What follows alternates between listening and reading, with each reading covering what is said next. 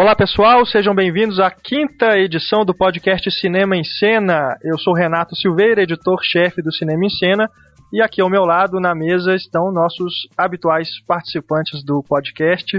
Ele que foi ao Rock in Rio, curtiu o show da Cláudia Leite. Ó, demais. Ele é autor das colunas Cineclipado e Curta em Cena, Túlio Dias. Olá, olá, olá. Como é que foi, cara? Pegou muita chuva lá no Rio? Peguei, eu tava lá no sábado, fui assistir o show do Chili Peppers, muito de longe, mas foi divertido. Brincou lá Assisti na, o Capital Inicial também, foi legal. Foi na Montanha Russa, meu. tirolesa. Na tirolesa não, que as pessoas ficam presas naquele negócio e todo mundo gritando, pula, pula, não quero isso pra mim não. Legal. Também aqui conosco, ele que entende tudo de cinema, quadrinhos e ficção científica, direto do frigorífico da Pão e Companhia, Heitor Valadão, o Gelogurt. Olá, pessoal. Bom, Heitor, explica aí pra galera a origem do seu nickname, é o seu perfil no Twitter também, né? O pessoal vai seguindo Isso. lá. Quem que é esse Gelogurt? cara, Gelogurt foi uma, uma ideia que ela veio, na verdade, de iogurte. Meu apelido antigamente era iogurte porque, sendo branquinho, gordinho e tal, o pessoal falava que eu parecia um iogurte.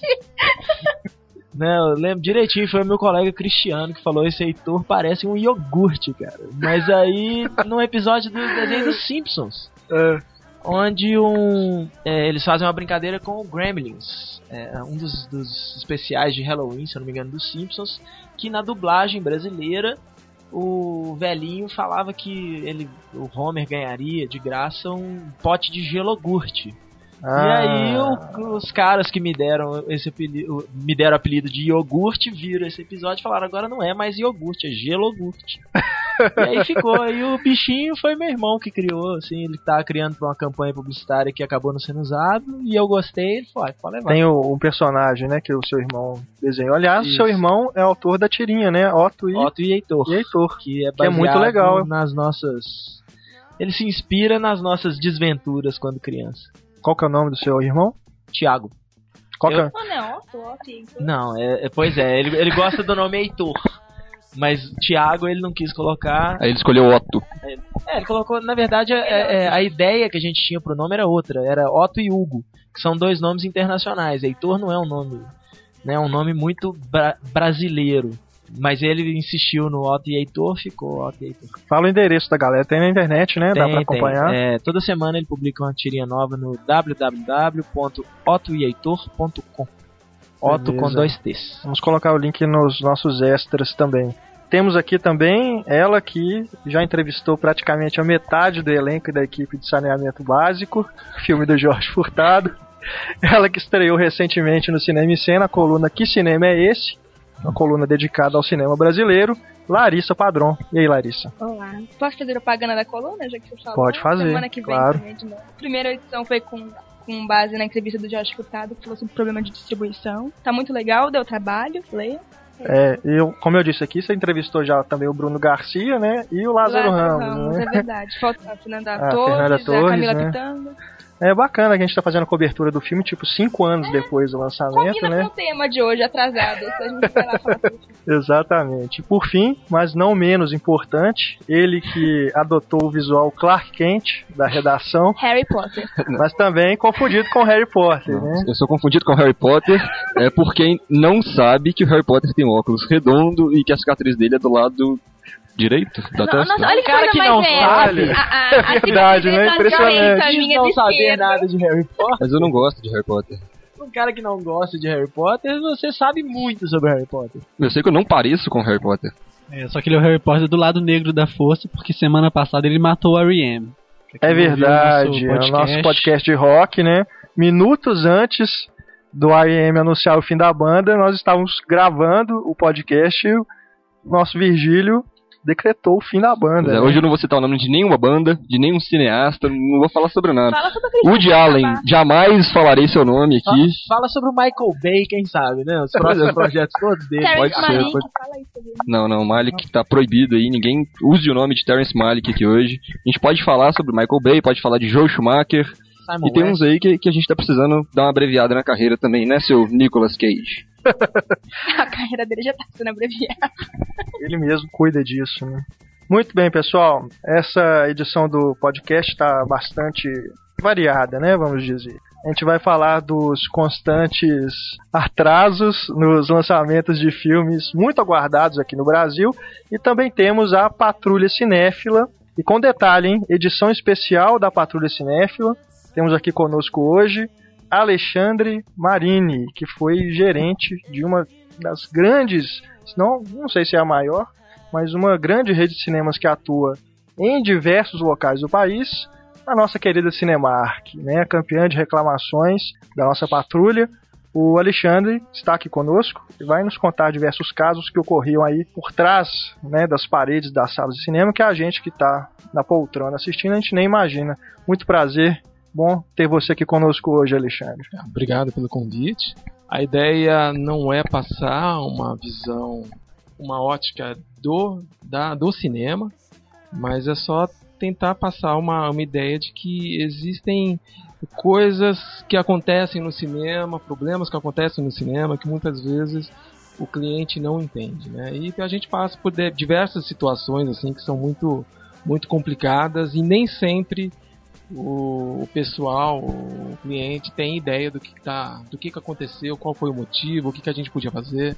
Mas vamos lá, vamos ver o que a gente pode esclarecer aí. Isso aí, muito bacana. Então você que está aí ao, ouvindo né, o nosso podcast, seja lá onde for, no computador, no iPod, no celular, né, relaxa aí. No ônibus. No ônibus, né? É, aliás, é, é, curioso, né? Onde que as pessoas escutam podcast Cinema e Cena? É, tem alguns, alguns ouvintes no Twitter que dizem que estão escutando na hora do almoço, né? Aproveitam a hora do almoço para escutar. Outros baixam para escutar antes de dormir, ter então o sonho dos anjos, né? Teve um que escreveu exatamente assim. Nós ficamos até lisonjeados, né? É a voz veludo do Virgílio. Acho que não, ele tava sonhando com você mesmo, então. E... Eu Pois tenho é. uma sugestão assim, não Ah. tem os, os funkeiros do ônibus, aqueles que ouvem funk sempre sem fone de ouvido, que não sabem a existência de fone de ouvido, combata com o podcast Cinema em Cena. Vai lá põe mais alto o Boa. podcast do cinema. Já Diga viram tudo. o vídeo do gordinho cantando Katy Perry no ônibus? Silêncio constrangedor. tem tudo a ver. Ô, Túlio, eu sei que você tá empolgado ainda pelo Rock in Rio, né? você viu a, é você viu a Katy Perry cara. também lá? Não mesmo, foi no dia do Elton John. Não tive oportunidade de conferir o show do Elton John, vi de casa mesmo. E teve a Cláudia Leite nesse dia também. Queria ter assistido. Então vamos lá, pessoal, vamos começar então o nosso debate. Vamos falar dos primeiro dos filmes atrasados, né? Sempre um problema recorrente aqui no nosso Brasil.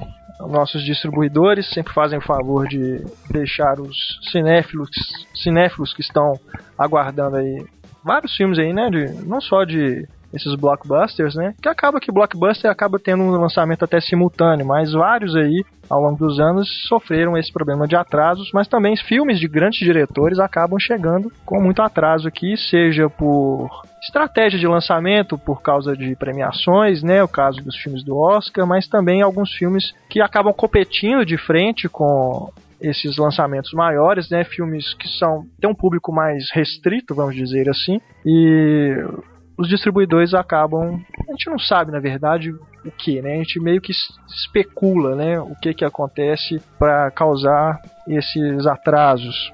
É, nós fizemos aqui uma listinha com alguns dos filmes que este ano, né, 2011, chegaram com atraso aqui desde ali do início do ano, começando aí com um filme bem independente, né, Trabalho Sujo, que em inglês se chama Sunshine Cleaning, né? Tem a Emily Blunt e a Amy Adams. Esse filme que é de 2009, foi lançado em março de 2009 nos Estados Unidos e a Europa Films, que aliás é uma das distribuidoras campeãs em atrasos, né, de lançamentos, lançou aqui só no dia 1 de janeiro desse ano. Temos aí também Cópia Fiel, filme do Kiarostami, lançado pela Imovision, ele que foi lançado em 19 de maio, logo depois do Festival de Cannes, na França, e só chegou aqui no Brasil em 18 de março. O que é interessante porque a Imovision ainda é uma distribuidora muito pequena e muito focada em filmes, né, filmes de arte. Então, o fato da Imovision ter acabado distribuindo o filme mostra o desinteresse das distribuidoras maiores com os filmes, né, com, com filmes importantes. Mesmo que não sejam filmes é, que pareçam, né, assim, que, que não vão entrar em cartaz nos cinemas de shopping nem nada assim, mas É, é surpreendente ver isso. Um filme que, que levantou muita polêmica, como o Cópia Fiel, aconteceu isso com ele. É, e acaba que, se a gente for analisar é, esse filme, ele é de, mar, de maio de 2010. Tudo bem, a gente entende que ele não foi lançado logo depois porque teve a época das férias, né? Vários lançamentos aí já agendados. É, e como, com certeza, entre ali mais ou menos setembro, outubro de 2010, já deveriam existir vários outros filmes que estavam atrasados de 2009, então não havia espaço para o Copy Fiel estrear logo. Aí vai sendo empurrado, né? Tem aquilo também, o distribuidor, esses filmes mais badalados de Cannes, eles geralmente seguram para passar no, na Mostra de São Paulo e no Festival do Rio, que acontece entre setembro, outubro, né? A Mostra de São Paulo vai até o comecinho de novembro. E geralmente vários filmes, né, acontece isso, é, filmes do Almodóvar, né, esse ano, por exemplo, o filme do Almodóvar, A Pele que Habito, só vai ser lançado no circuito depois que passar no Festival do Rio e na Mostra de São Paulo. Então acaba, por exemplo, o exemplo do Cópia Fiel acaba sendo muito isso. Eu, eu me lembro que ele estava agendado para, não sei se novembro ou dezembro de 2010 e foi sendo mandado para frente. Né? Porque também chega dezembro, é a época de férias também, igual julho, né? Junho e julho. É. Aí depois de dezembro vem janeiro, fevereiro, que é a época dos filmes do Oscar.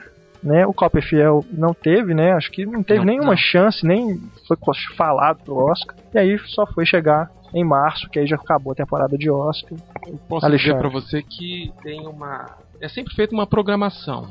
Né? O ano inteiro é programado qual, qual data vai estrear tal filme.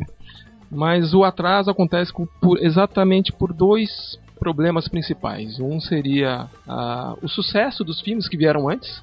Isso faz postergar, né? quer dizer, aquele filme que se esperava um, um determinado sucesso, mas ele foi melhor do que era esperado, ele vai ocupar salas por mais tempo. Isso vai empurrar realmente, vai criar uma barriga aí, vai empurrar o- os filmes que eles não esperam muito mais pra frente. Tem um outro caso também, é, você citou o caso da, da distribuidora. Existe uma política, realmente a negociação entre exibidor e distribuidor é uma política muito tensa ali.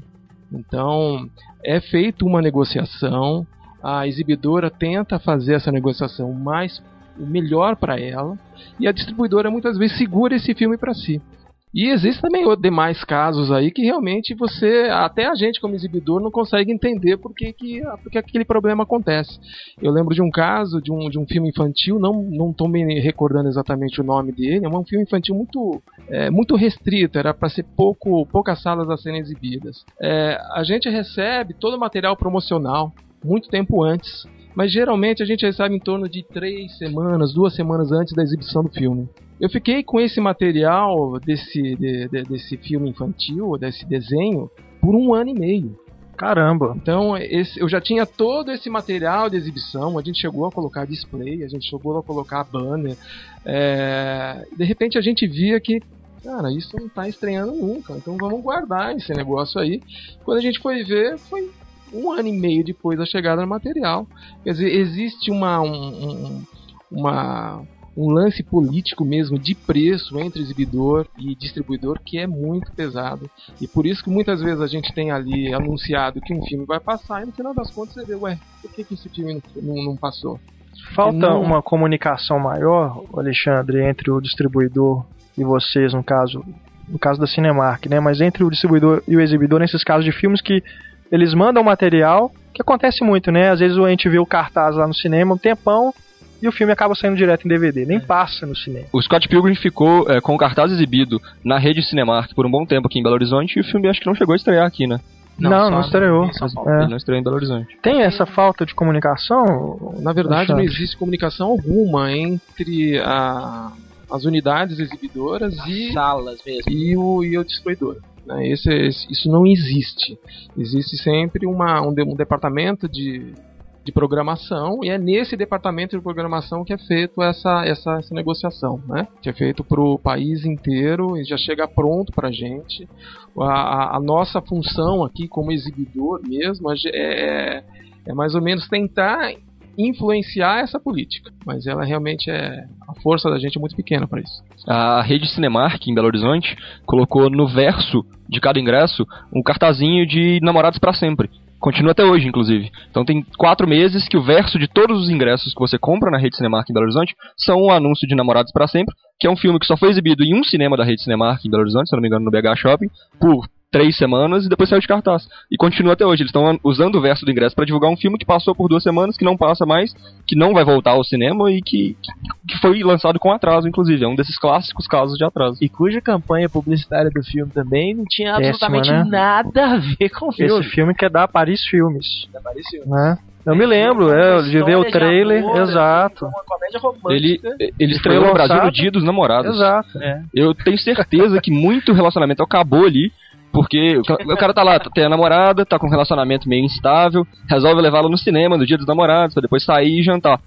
Aposto que teve um monte de gente que não chegou a jantar depois do cinema, porque viu aquele filme ali e acabou o relacionamento na hora. O cara sai no meio do filme, vira e fala assim, nossa, que filme ruim. Ai, por falar nisso, acabou, tá? Tchau, fica aí. O próprio título, né, já já é, motivo pra acabar com o relacionamento. Pô, namorados pra sempre. É. Não Título vai- mal a gente não vai casar, pô. Extremamente mal traduzido. A gente vai ser namorado pra sempre. Qual que é o título original? Blue Blue Valentine. Valentine. Blue Seria, Valentine. tipo, o namoro triste, né? O É. namorado triste.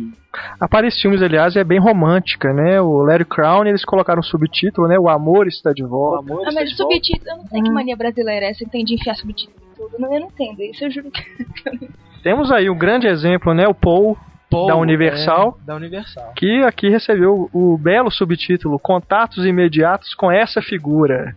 Que beleza. Que, que figura, né? De Quer que- dizer, um título que é Paul, quatro letras, né? Se transformou numa frase que vai ocupar aí talvez duas linhas na, na programação, né? A gente ainda vai fazer um podcast só sobre títulos, né? Que é um assunto que rende. Vamos seguir aqui com a listinha de, dos atrasos do ano.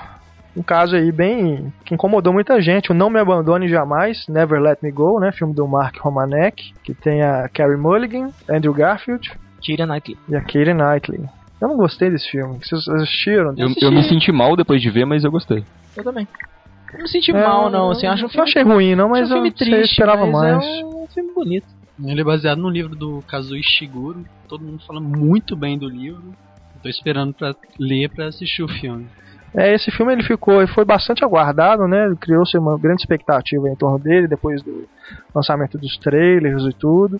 É, a campanha, aliás, de, de marketing dele é bem bacana, bem bonitas, né? Os, os cartazes. Esse filme foi lançado em setembro, 15 de setembro nos Estados Unidos, do ano passado. Foi lançado em Blu-ray nos Estados Unidos em fevereiro desse ano e só chegou ao Brasil nos cinemas, em alguns cinemas, vale lembrar, em 18 de março. Né? Aqui em Belo Horizonte ele não chegou a ser exibido, né? Eu lembro que um amigo meu de Porto Alegre Eu falou que tinha visto, também. perguntou se eu tinha visto, e eu falei que não tinha estreado aqui. Se eu não me engano, foi São Paulo, Rio, Porto Alegre, Brasília. Deve ter saído em algum outro lugar, alguma outra capital, mas eu lembro que eu vi aqui eu acho trailer que dele no BH Shopping. É, mas É, o trailer... aquele caso. Mas eu acho que. Eu trailer- acho que em Belo Horizonte não. Isso é uma boa pergunta Eu pro não me Alexandre. lembro. A exibição de trailers antes dos filmes, isso depende do filme, a distribuidora já manda junto com o rolo, ou é a, ou é a rede que decide que, que trailer que vai passar antes de cada filme? Bom, é feito também uma, uma programação de como é que que tipo de trailer pode ser colocado em determinado filme. Então, uma das, uma das grandes preocupações é, por exemplo, num filme é, de 10 anos de idade, ou livre, ou até de 12 anos de idade, você não vai passar determinados trailers, né? Então existe essa preocupação, mesmo você não sabendo aquele trailer que é, daquele filme que ainda vai ser lançado, qual vai ser a censura dele. Mas a gente faz mais ou menos, tem mais ou menos uma ideia. E não, não mandam pronto não. Na verdade, cada cada trailer vem numa caixinha é, diferente que a gente anexa ao rolo do filme, né? E isso é mudado, é, alterado de sala em sala e também de, de semana por semana. Porque é até meio triste, né, cara? A gente, é, quem segue aí os sites americanos aí e tal, hoje o, o, trailer é uma coisa quase tão aguardada quanto o filme, né? A gente já falou sobre isso no podcast, né? A primeira vez que você vai ver ali o visual de um personagem, essas coisas.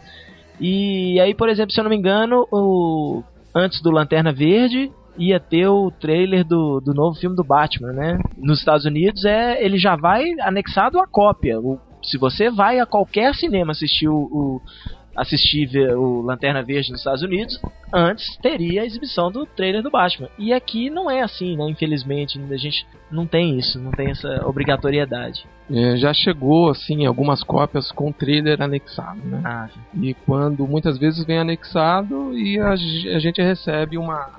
A gente recebia uma informação, olha, tal rolo de filme tem esse trailer anexado que falou retirar.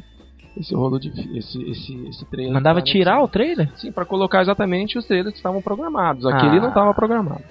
Ah, e uma outra coisa que você falou sobre o- esperar o- os trailers, em São Paulo tem sessões de trailer. É mesmo. Então, Ah, é, eu não disso. sei exatamente o valor, mas se eu não me engano, você paga um real e você vai no, nos cinemas ali da Cinemark, não sei se tem outros, outros cinemas também, e você assiste ali por um real 20, 30 minutos de trailer. Eu lembro que eu vi o trailer do Mercenários, filme super infantil, num- no- durante a exibição no filme infantil. Foi bizarro, assim, gente Que de criança. bizarro, nossa. o trailer do Mercenários. Caramba. Eu acho estranho que no Cinemark do BH Shopping tem a sessão Cinecult, né? Que É Os mesmo. dias duas da tarde. E no Diamond, que eu acho que tem um público muito mais a ver que no Cinecult, É, não tem. não eu, tem. eu sempre achei isso muito esquisito da programação. dele. Essa sessão Cinecult, aliás, fica as moscas, né? Eu já fui, eu fui assistir lá Insolação, da Daniela Thomas.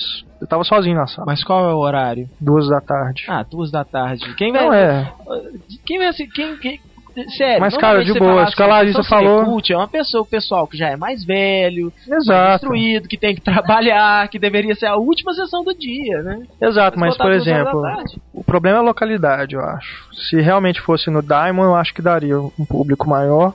Principalmente o que você falou, as pessoas mais idosas que vão ao cinema esse horário. Não, o, o, o Zina, né? O falecido Zina de cinema É. ali na, na, na Rua Emorés, você podia ir lá numa quarta-feira, duas horas da tarde, a sala tava cheia, né? Tinha, tinha público pra isso que mora na região, né? Muito aposentado, é, é, é, e até o pessoal que já é bem mais perto do centro da cidade, então facilita o... É, só pra situar aí, quem não é de Belo Horizonte, né, o BH Shopping é o cinema que fica mais distante, né, do centro da capital, fica quase na saída da Na cidade, verdade, ele né? não fica em BH Shopping, ele fica em Nova Lima. O Ali endereço- já é Nova O Lima? endereço de B- do, do BH Shopping, É uma rodovia. antigamente É uma era rodovia. Nova Lima.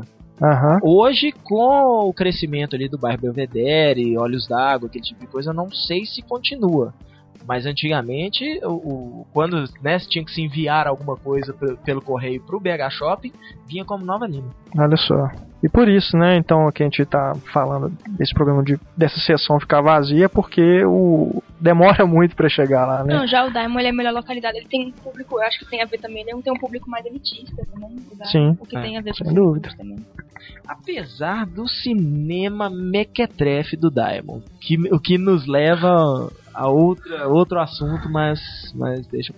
É, daqui a pouco a gente vai entrar nessas questões do, É, vamos, vamos dos esperar, estados vamos- das vamos salas, focar, né? É, vamos focar no- Mequetrefe, Nossa, olha a palavra que ele falou.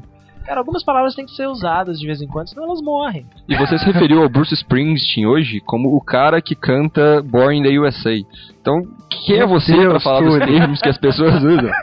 É, um outro caso aqui curioso foi o U2 3D, né, que é o show do, do U2. Esse filme foi um dos primeiros filmados em 3D, com as câmeras 3D, né? Ele teve a primeira exibição dele no Festival de Cannes em 2007, foi lançado comercialmente nos Estados Unidos em janeiro de 2008, mas só chegou aqui no Brasil através da Mobs, que faz sessões mobilizadas, em março deste ano. Que, aliás, chegou por quê? Porque um pouquinho depois ali teria o show do YouTube aqui no Brasil, né, em São Paulo. Então aproveitaram aí. E realmente eu fui assistir, é, é mais ou menos aquela sensação de experimentalismo, né? Primeira vez que estão usando uma câmera dessa, então tipo, o Bono tá cantando é, mais ou menos atrás, no meio do palco e eles deixam o pedestal do microfone assim na frente, quase na sua cara.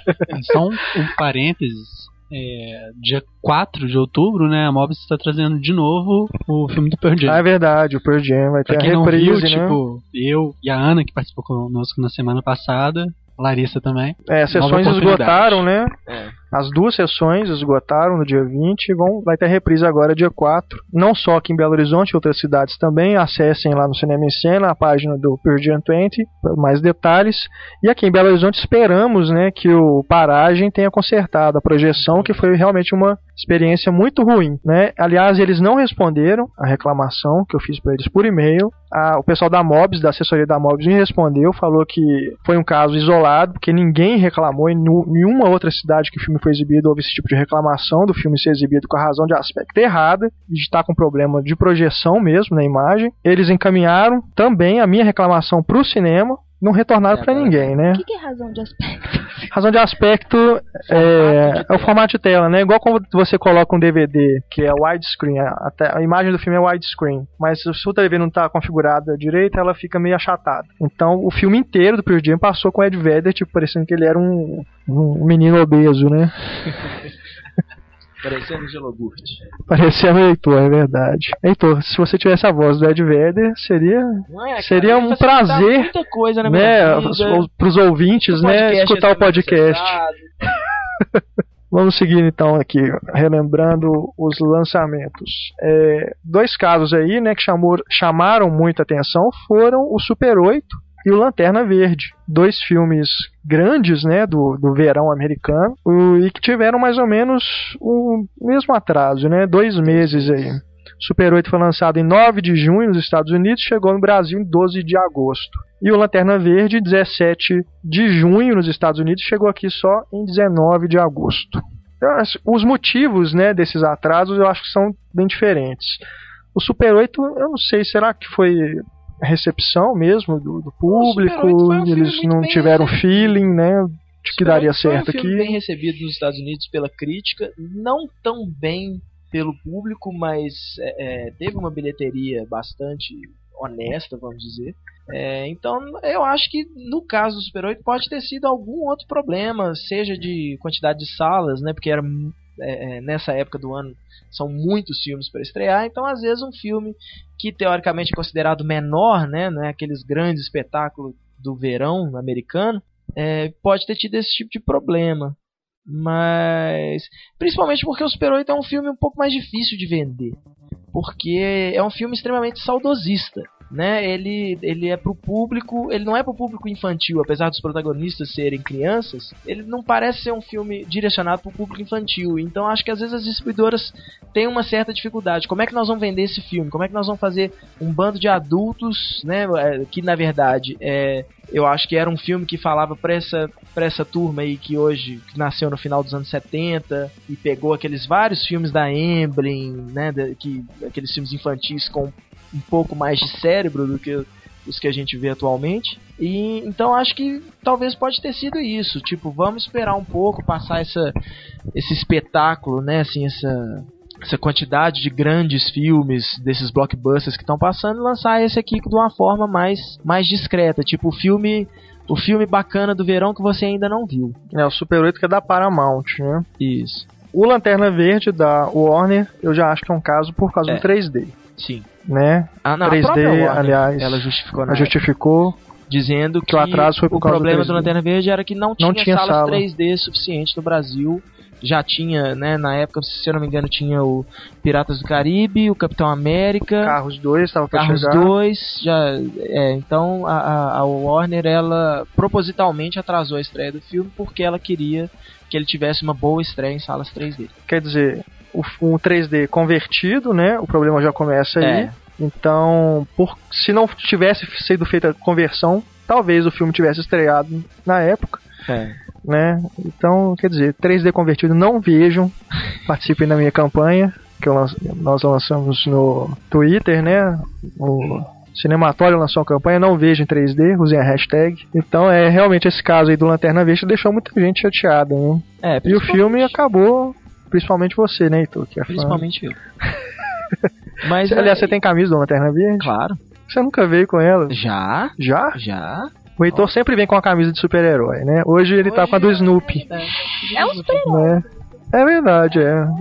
Mas o. E o Lanterna Verde tem aquele problema, né, cara? Um filme desse tamanho, que apela para um público jovem, você você atrasa o lançamento dele em dois meses no Brasil, cara, é infelizmente é uma verdade. O filme cai na internet, né? O pessoal que tá louco para ver e que não, não dá o devido valor ao, ao cinema, que é infelizmente uma parcela muito grande, muito maior do que a gente gosta de admitir, é, acaba puxando o filme, assistindo na internet. Mas... Se o filme é muito bom, ele até vai no cinema assistir depois. Mas no caso do Lanterna Verde, que é um filme que chegou com uma recepção morna, né? Todo mundo falando, achando o filme mais ou menos para baixo, isso acaba com a carreira de um filme nos cinemas, porque quem, quem já assistiu pela internet não tá interessado em ver, tem o boca a boca negativo, né? Assim, se o filme não é muito bom, as pessoas já começam a falar, ah, é mais ou menos, é mais ou menos, aí todo mundo começa a pensar assim, ah, depois eu vejo, né, em, em DVD, um dia eu vejo, ou pior, né, ah, me, me manda o arquivo, me empresta o seu DVD pirata que você comprou lá na, na Praça da Sé, então é... Mas eu a, acho que o público prefere baixar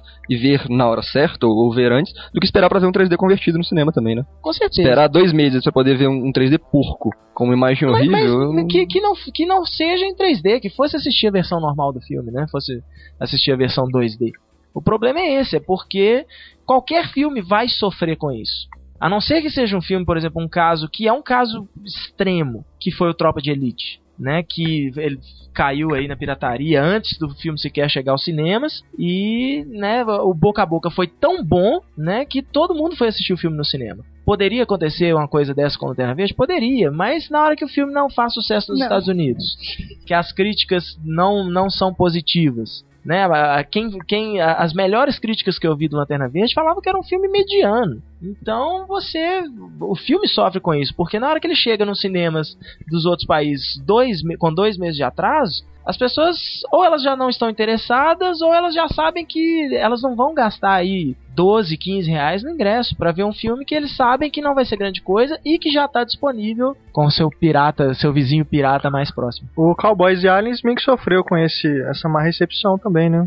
Sofreu. Ele Cowboys e Aliens da também da Paramount 29 de julho nos Estados Unidos, 9 de setembro aqui no Brasil. É, um espera um pouquinho menor, mas é. Mas esse, aliás, ele já estava agendado para setembro há bastante tempo. Ele não sofreu um adiamento igual foi o Super 8 e o Lanterna Verde. É, o Cowboys e Aliens ele já estreou bem no final do, do verão americano, né? Então, honestamente, eu, por mais assim, tem essa disputa pelas salas nos Estados Unidos, do mesmo jeito que tem aqui, né, pela, quantidade de salas, essa, é, é, que filme que vai entrar, quando que vai entrar, quando é que a gente, é, quando é que a concorrência vai ser menor. Mas eu acho que os filmes que já que vão sendo deixados para o final do verão já são os filmes que as pessoas esperam, né, os estúdios esperam que vão crescer muito no boca a boca, que vão ter uma resistência grande nas bilheterias, porque eles parece que pelo próprio filme, pelo primeiro corte que os produtores assistem do filme, eles falam assim: é, isso aqui se a gente estrear no meio do verão americano,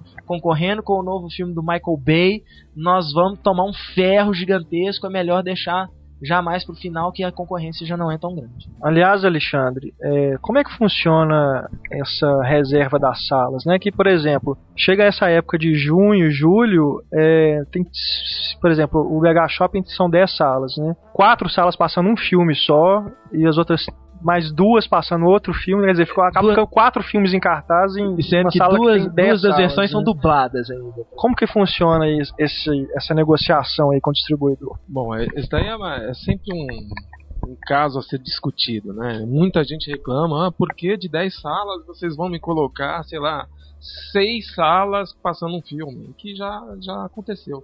10 salas, é, seis passando um determinado filme.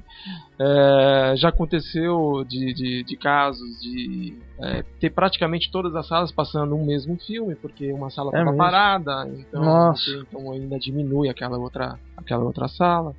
Mas a gente tem que entender que quando você, quando você vai num, num, num cinema de shopping, como é o VH Shopping, como é o o Santa Cruz, lá em, lá em São Paulo, que você vê aquela multidão na frente da bilheteria querendo assistir um filme só, e você sabe que é você que tem que vender aquele ingresso e tem que botar aquele pessoal todo lá para dentro, você realmente olha, ainda bem que eu tô com 5, 6 salas desse filme, porque senão o negócio vai ficar feio aqui. Então a, a, a gente tem cinema é, que recebem num, final de semana, num sábado, 10, 12, 15 mil pessoas. Então você precisa de sala. E eles estão procurando sempre o mesmo filme. Eles não estão procurando um filme qualquer, não. Então, é, eu não sei exatamente como foi a, a estreia do, do Harry Potter agora, mas imagino que deve ter tido um monte de salas só para o Harry Potter. E você pode ter certeza, tem muita gente que ficou de fora também, que não tinha mais ingresso.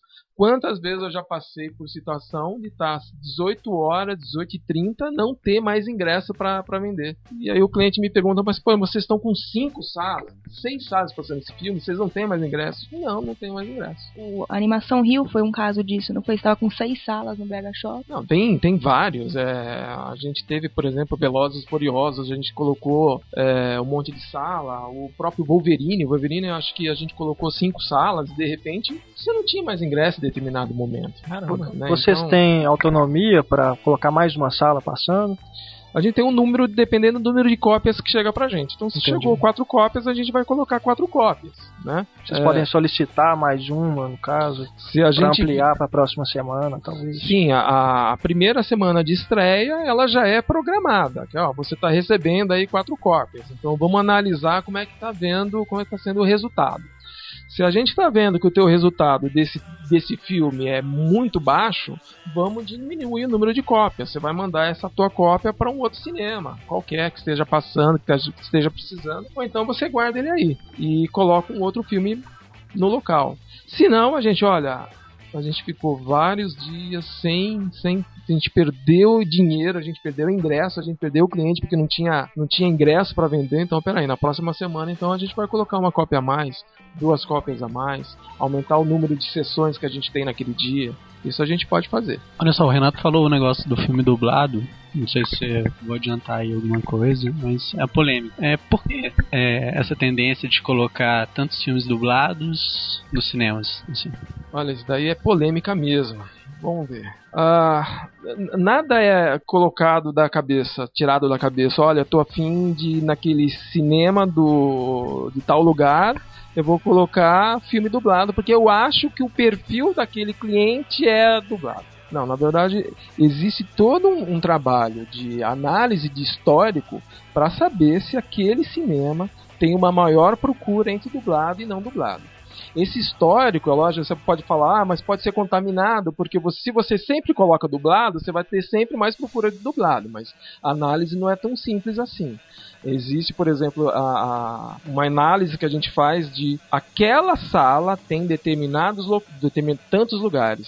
É, qual é a ocupação média dessa sala? Então a gente também analisa dessa forma qual é a ocupação média de uma sala para a gente saber se está tendo procura ou não. A partir daí a gente começa a perceber, olha, de repente o público desse desse cinema está querendo agora um pouco mais de filme legendado. Então a gente vai colocar filmes mais legendados. Ah, existem cinemas, por exemplo, que praticamente nunca colocam filmes dublados. É só legendados, É. porque o público é aquilo, né? Ah, num, num dos cinemas que eu trabalhei, a gente começou a perceber, foi um trabalho de realmente de, de percepção de que a gente estava tendo cada vez mais uma procura maior por filme legendado. Então, ok, vamos fazer um, um trabalho, vamos fazer um- uma experiência, vamos começar a colocar mais filmes legendados. Mas não há como negar de que a procura por filme é, dublado é imensa. Aumentou. Principalmente no final de semana. Todo, todo, todo, praticamente todo ano, os grandes jornais brasileiros publicam uma pesquisa, né, que pergunta pro povo prefere filme dublado ou legendado. Todo ano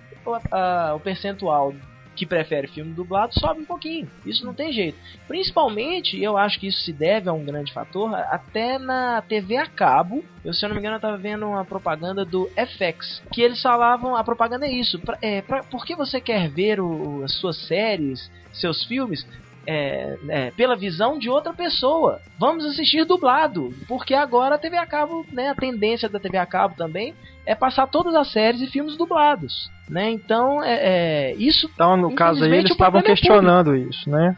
Oi? A propaganda que você viu da FX. não, a propaganda apoia os filmes Apoiando. dublados. A FX é toda dublada. Os Ah, filmes, eu não entendi. falam- Não É entendi. porque né? os filmes chegam em inglês.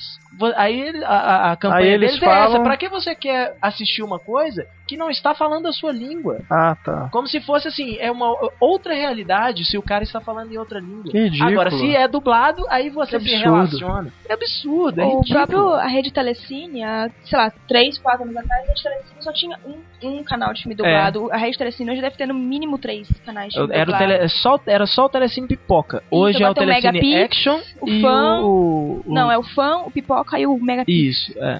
O Telecine Action também, muita coisa dublada.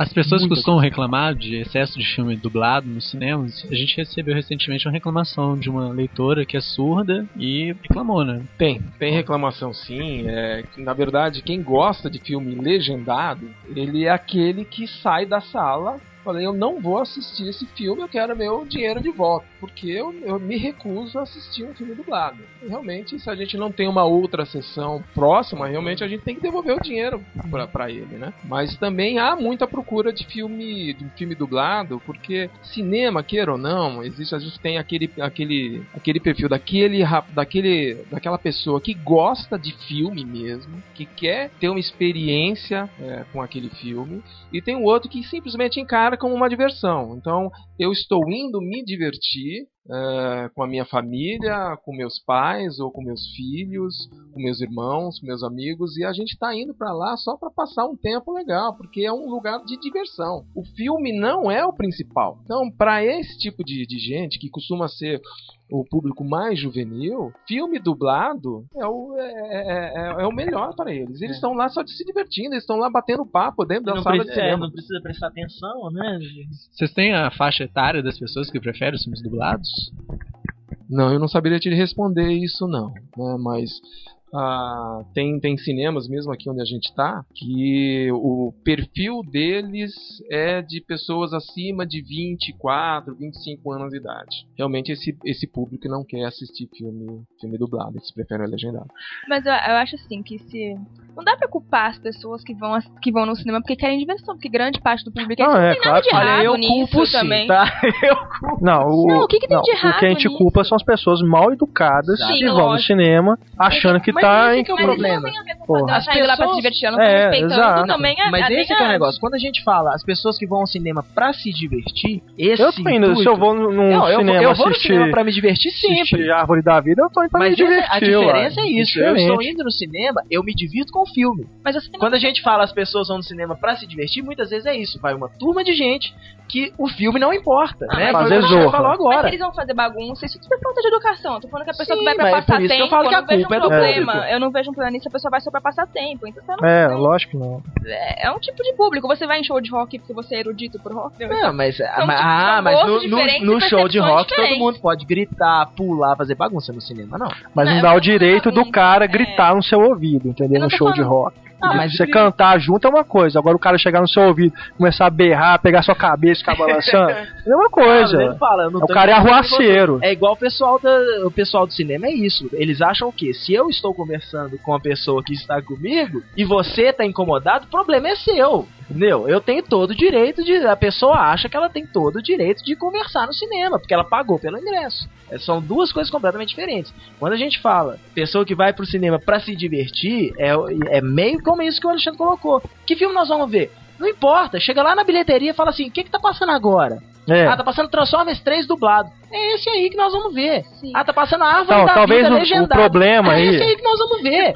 O problema então é o termo que a gente tá usando. Então não é se divertir. O cara tá indo pra passar tempo. É, É, tá, então a quer questão passar o de, tempo de assistindo semântica filme, aí, mas. Não, mas é isso que eu tô falando. O problema eu tô é falando, ah, o fato de fazer bagunça no cinema é a gente mal educada e pronto. A gente não tem a mínima É. educação porque você, tá se você não tá se importando só com a sua diversão. Tá falando de se importar com os outros. Isso é mal educado em qualquer lugar, não é só no Sim. cinema. Pessoa que não se importa com os outros. O que eu tô falando é que não dá pra culpar o público porque o público tá indo só pro cinema passar o tempo. Não, qual o problema Olha, disso? Deixa ele pro cinema passar o tempo. Eu, Eu acho que dá pra as pessoas que re- querem reclamar de filme dublado, o que dá pra fazer é realmente sabotar. Eu sou, eu sou meio vai chato assistir. pra isso. Qualquer coisa que você me falar, eu tento arrumar uma, um jeito de jogar a culpa no público. que o Heitor prefere esperar o Blu-ray, né, Heitor? Não, não é que eu prefiro esperar o Blu-ray, eu preferia assistir, não, eu prefiro assistir no cinema. Acho que todo mundo que gosta de cinema prefere assistir no cinema. Desde que o cinema esteja, né, tem uma boa qualidade de impressão, de uma boa ca- capacidade de som e imagem, que as pessoas que estejam lá não, não sejam extremamente mal educadas. Porque assim até atura, né, uma pessoa que cochicha ali, um cochichinho ali atrás, um cochichinho ali na frente e tal, você fala, "Ah, normal, né? Mas Coisas é mal educado. É. coisas da, da vida, né? Você não vai também querer que todo mundo seja é, é, é, o cúmulo da educação o tempo todo. Você compreende, às vezes até assim uma pessoa que esquece de desligar o celular e sai correndo, não, não, não estraga a sua sessão isso. Desde que o cara, né, opa, meu celular tocou, ele desliga ali na hora e sai correndo da sala para atender, se ele for atender. Né? Mas é, para mim é, é sempre culpa do público, porque é o público que paga. E quem paga, entre aspas, é quem manda. As, as empresas mudam de política baseado no que dá dinheiro. Claro. Se as pessoas simplesmente parassem de ver filme dublado, não tinha filme dublado no Brasil. Claro. Né? Se as pessoas de repente virassem e falassem assim, olha, é, o Cinemark do, do Pátio Savassi vai fechar. Por quê? Porque ninguém vai lá. Porque as salas de lá, não estou, não estou falando que, que estão, só tô, citei como exemplo. É, se as salas de lá estivessem horríveis e todo mundo parasse de lá, de duas uma, ou o cinema fecha ou ele reforma. Né? Investe uma grana aí e reforma.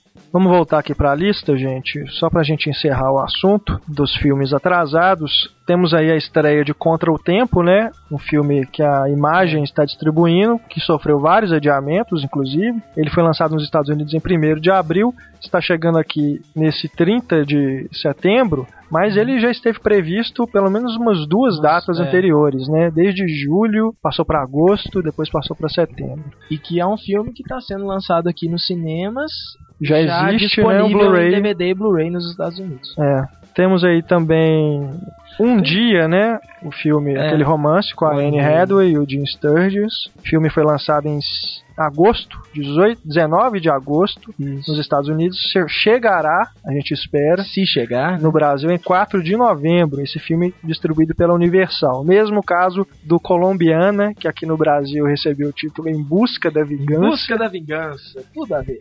É. Quer dizer, tudo a ver não com o filme, precisava né? mudar o nome, né? A Sony mudou. Esse filme é, foi lançado nos Estados Unidos em 26 de agosto e está previsto aqui para o Brasil para 11 de novembro. Também não sabemos se chegará vivo até lá. Só uma, um É, parênteses. a Sony, inclusive, que é campeã de cancelamentos de. a- aliás, é campeã de atrasos e cancelamentos de lançamentos nos cinemas, né? Costuma mandar filmes direto para DVD e Blu-ray. Um caso recente é o Hannah, né? Filme do Joe Wright com a Mas o Han... Saoirse. Eu não sei pronunciar o nome Saoirse dela. Roman. É, esse filme estava previsto para estrear agora em setembro, se eu não me engano, e A distribuição vai internacional é sair da direto Sony? em. Que eu acho que nos Estados Unidos ela, ele é da Universal, né? Já saiu, já tá em DVD, já tá na locadora. Ixi. Pois é. Aliás, não é nem setembro, não. Ele estava previsto para julho e foi simplesmente cancelado. É. Eles informaram numa newsletter que Mas seria. é, é aqueles mesmos direto em motivos, DVD. né? A recepção morna nos Estados Unidos, tanto da crítica quanto do público, isso sempre causa esse tipo de... Semana passada estava programado 30 minutos ou menos. Que é um filme que subiu, sumiu, também sumiu do totalmente. calendário. A gente não sabe se vai chegar aos cinemas daqui. É, a gente citou, né, antes aí o Paul, o filme do que tem o Simon Pegg, né? Foi lançado no Reino Unido no- em fevereiro, nos Estados Unidos em março. Só vai chegar aqui no Brasil em 11 de novembro, né? Se chegar. Esse aí que me lembrou muito o caso do Scott Pilgrim, que inclusive é da Universal também, né? É um filme que ficou aí um tempão para ser lançado, ninguém tinha notícia. E ano passado a Universal falou daquela desculpa, né? Ah, a gente vai lançar só em São Paulo e no Rio. É, são poucas cópias. São poucas Ah, cópias, né? Mas é, tem outros, tem vários casos de filmes que saíram, inclusive já saíram em DVD e Blu-ray nos Estados Unidos, que ainda estão programados para serem lançados nos cinemas brasileiros, que honestamente a gente não vê muito sentido mais, né? O, o filme, o último filme do, do Will Ferrell é o Everything Must Go, acho que aqui é pronto para recomeçar, uma coisa assim. O Will Ferrell que também que é um campeão, né, de filmes que É, de ou filmes não direto. chegam nos cinemas. Acaba sendo lançado É, direto. em acaba direto mas em aí, porque eu acho que talvez seja o tipo de comédia que ele faz.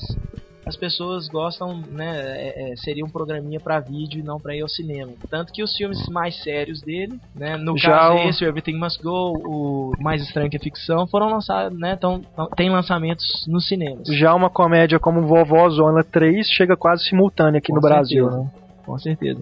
E isso eu fico meio me perguntando, será que o pessoal realmente, né, as distribuidoras, elas têm, têm consciência disso, de que eles estão lançando um filme que já está disponível em outros mercados, em outras mídias, assim, tão facilmente? O maior exemplo disso é o A Prova de Morte, né, do Tarantino, Com que certeza. ficou e ele foi lançado em julho de 2007 nos cinemas dos Estados Unidos e só chegou aqui no Brasil em julho do ano passado. Três, Três anos. anos. Três anos de Três anos. atraso. Eles, ah, é, é, inclusive ele mudou de distribuidora. Era né? da Europa, passou pra Play Art. Passou pro PlayArt, porque se eu não me engano a Europa perdeu os direitos de, de, de Um distribuição. absurdo, de gente. tanto tempo que ele ficou parado na prateleira. Inclusive quebrou totalmente aquele o projeto, né? O Grindhouse, né? É, já era um a Europa absurdo. lançou o Planeta Terror Sim, e aí adiou tanto, tanto já era um absurdo passar os dois filmes sentido nenhum. separadamente, né? Que É. A proposta não era essa. A proposta era do- o projeto para ser um filme só, com aqueles trailers falsos no meio, aquele tipo de coisa.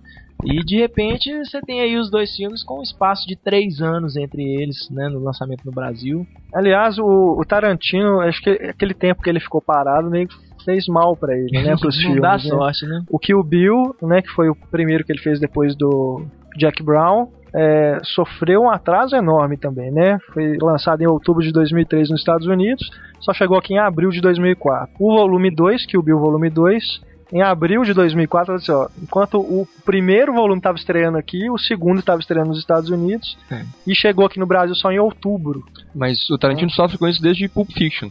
Pulp Fiction passou no Festival de Cannes em 94, é, em maio de 94, e chegou no Brasil em fevereiro de 95. Sendo que a É. estreia dele nos cinemas dos Estados Unidos foi em outubro de 94. E Ele aí entra naquele caso meses de atraso. do A Maldição de Cannes, né? Talvez, a Maldição de Cannes. Os filmes que ganham a palma de ouro geralmente demoram bastante para chegar o filme aqui. do Tarantino que tenha, não tenha atrasado tanto foi o Bastardos Inglórios. É. E, e Saiu pela é- Universal pela também, né? Universal, né? Já é uma distribuidora maior, porque os filmes do Tarantino, desde o, O próximo também, acho desde que... o Jack Brown, eram distribuidoras pequenas. O Pulp Fiction É. saiu pela Buena Vista, mas o Canja Aluguel também aqui no Brasil era. Eu não me lembro, pequena. Canja Aluguel, O Canja Aluguel, ele é, eu não me lembro dele nos cinemas, eu lembro dele só em VHS. Ainda era VHS na época. Mas o Pulp Fiction chegou a sair pela Buena Vista, né? Alguns títulos da Miramax saíram É. pela Buena Vista no Brasil. Mas o depois... próximo dele, o Django Unchained, Unchained né? É. Unchained. Vocês sabem que minha pronúncia em inglês é péssima, né? Eu não Mas ele foi comprado pela Sony para sair fora dos Estados Unidos, né? No- então acho que aqui no Brasil também vai sair pela Sony. Tomara. Tomara que não demore. E é um filme que tá, pô, tem Leonardo DiCaprio, né? É, o Igual teve o Brad Pitt no É. Bastardos Inglórios, chama, chama atenção pra caramba. Mas a gente falou aí do de Leonardo Cannes. DiCaprio tava, tava cotado pro papel do Christopher Waltz no Bastardos Inglórios. É, uma trivia aí do Túlio, aleatória. Yay! Obrigado, Túlio. A gente tava falando do filme- dos filmes do Festival de Cannes. O Árvore da Vida, ele teve um atraso esse ano, né? Ele inicialmente seria lançado em junho. Em cima da hora, a Imagem Filmes adiou para agosto, com a justificativa de que não queria competir com outros grandes lançamentos e não queria lançar em poucas salas. Tudo bem, mas mesmo assim foi um atraso. É, ele foi lançado, quer dizer, com poucos meses depois do que, que o filme ganhou o Palmo de Ouro, foi lançado poucos meses depois da premiação. Mas aí, se a gente for fazer um retrospecto dos últimos cinco anos, o Tio Boom, que ganhou ano passado, só estreou em janeiro desse ano. A Fita Branca de 2009 só estreou em fevereiro de 2010. Entre os Muros da Escola de 2008 só estreou em março de 2009. Quatro meses, três semanas e dois dias de 2007 só estreou em janeiro. Coincide, né? É incrível. pa- Parece que tem uma. Como eu disse, é a maldição de Cannes, né? Isso é algo que pra mim não faz muito sentido. É, na verdade faz porque teve uma mudança na- nas regras de Cannes, inclusive. Mas se for voltar em 1976, o Taxi Driver estreou no Brasil antes de passar em Cannes. É mesmo. Então ele foi exibido no Brasil em... Curioso. Ele estreou em março é, de 76 no Brasil e foi passar em Cannes só em maio. E acabou ganhando Cannes depois. Mas é, as regras da premiação também mudaram, o que não justifica a maldição aqui no Brasil, mas antes não- a- acho que agora não pode ser exibido nenhum filme antes de estrear em Cannes, pra poder vencer É, o na- festival. Na mostra competitiva, né? Parece que tem que ser. A primeira exibição tem que ser lá. Não, mas é, é, independente da, da maldição no Brasil, são filmes de público restrito. É compreensível quando o filme de público restrito não vai estrear em julho, em agosto. É, eu acho que dá pra entender pelo lado do exibidor, né, claro. É, pelo É. lado. Mas E fica a Árvore da. Vida tem o Brad exibidor, Pitt, né? Exatamente. Bem mais. É, Chama muito mais a Árvore atenção. da né? Vida é isso, né? Um, teoricamente um filme de público restrito, e aí? E aí a gente não quer estrear o filme em poucas salas. E aí acontece, isso aí acontece aquele né? problema, né? Aí as pessoas, ah tá, aí você estreia a Árvore da Vida em né, um monte de salas, e aí você tem as pessoas indo assistir a Árvore da Vida pra assistir um filme, né, do Brad Pitt, achando que é um- uma comédia romântica do Brad Pitt e, né, o público estraga a experiência de quem realmente estava esperando pra ver. Nós temos também o- os casos dos filmes brasileiros, né? Mas aí já entra em outra questão que é, inclusive, o que a Larissa inicia a discussão ali na coluna dela, que cinema é esse, que é o problema de não haver lugar para exibir, né? Tantos filmes brasileiros, tem casos aí, por exemplo, Se Nada Mais Der Certo, do José Eduardo Belmonte, filme de 2008 só chegou nos cinemas em algumas poucas salas em dezembro do ano passado. Esse ano a gente tem vários exemplos. O Todo Mundo Tem Problemas Sexuais, do Domingos Oliveira. Também um filme de 2008, só chegou esse ano às salas. É, o Mamonas para Sempre, né, o documentário dos Mamonas Assassina, que tem tanto tempo que ele passou em festival e só chegou agora aos cinemas. A Fuga da Mulher Gorila, que já é um filme que foi premiado né, em diversos lugares ganhou o Festival de Tiradentes e só chegou ao cinema através do projeto Sessão Vitrine, né, que é um projeto de lançamentos itinerantes, né, ele vai passando em uma sala em cada cidade durante um determinado tempo. Mesmo assim, um circuito muito alternativo. Mesmo assim, o circuito muito alternativo, inclusive em Belo Horizonte ainda não tem esse projeto. Está contemplado Belo Horizonte na, na sessão vitrine, mas ainda não tem sala. Né? Os filmes ainda não entraram na programação. E é, é isso. Esses filmes acabam restritos aos festivais. Né? A gente só vê em mostra e a cena muito esdrúxula aqui do nosso companheiro Heitor com sua garrafa de água. Vocês imaginem aí. É, eu não vou entrar em detalhes. É, e é isso, né? Acaba que aqui no Brasil esses atrasos dos filmes brasileiros ocorrem muito em função de não haver espaço, né, Larissa? Não, e não só isso também, muitos filmes, eles. A distribuição custa muito caro, né? Então tem muitos filmes que conseguem dinheiro pra produzir, o filme fica pronto, é finalizado e acaba o dinheiro pra distribuir. Isso é bem comum também. É, além do, da- dos circuitos alternativos também, que muitos acabam indo pro circuito alternativo por não ter público, por não ter sala suficiente. Mas também tem esse problema, a distribuição é algo muito caro. Aliás, vários filmes brasileiros só chegaram a Belo Horizonte através da sessão Cinecult do BH Shopping. Eles não chegaram a passar no Belas Artes, em nenhum outro lugar, é, nem no, na época em que ainda tinha usina. Né? Só passou na Cinecult. Duas uma- horas da tarde. É uma coisa triste, assim, você pensar que, né, o- igual o Alexandre citou antes, que Harry Potter, por exemplo, entra em seis salas. É, acho que até isso é um pouco meio é, aquela faca de dois gumes, né? A gente tem salas, né, é, muito, é, poucos filmes dominando muitas salas, porque todo mundo quer ver rápido, né? Assim, as filas pro, pro Harry Potter, pro Crepúsculo, né? Dão uma volta no cinema, é, tem menino chorando porque não tem mais ingresso e por que não, né? Assim, é, é, não sei, aí não seria, seria uma política da distribuidora ou da própria educação do público. É, por que não estrear em menos salas e manter o filme em cartaz mais tempo?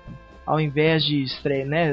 porque que é tanto filme para estrear, mas talvez, né, se os filmes estreassem em menos salas, entrariam em mais salas em lugares diferentes e teria espaço para outros filmes também. Se eu não, se a gente não colocar o máximo de um filme que vai ter essa procura grande, o máximo de salas disponíveis para ele, para que todo público que chegar no cinema, naquele cinema específico, tenha a oportunidade de entrar, é, é muito comum simplesmente ele pegar o carro de volta e procurar um outro cinema. Então a, a, a lógica é eu vou colocar o maior número de salas para pegar É. o maior número de público para que eu não perca esse, Uhum. esse, esse público para um outro exibidor que tem de repente mais salas do que eu.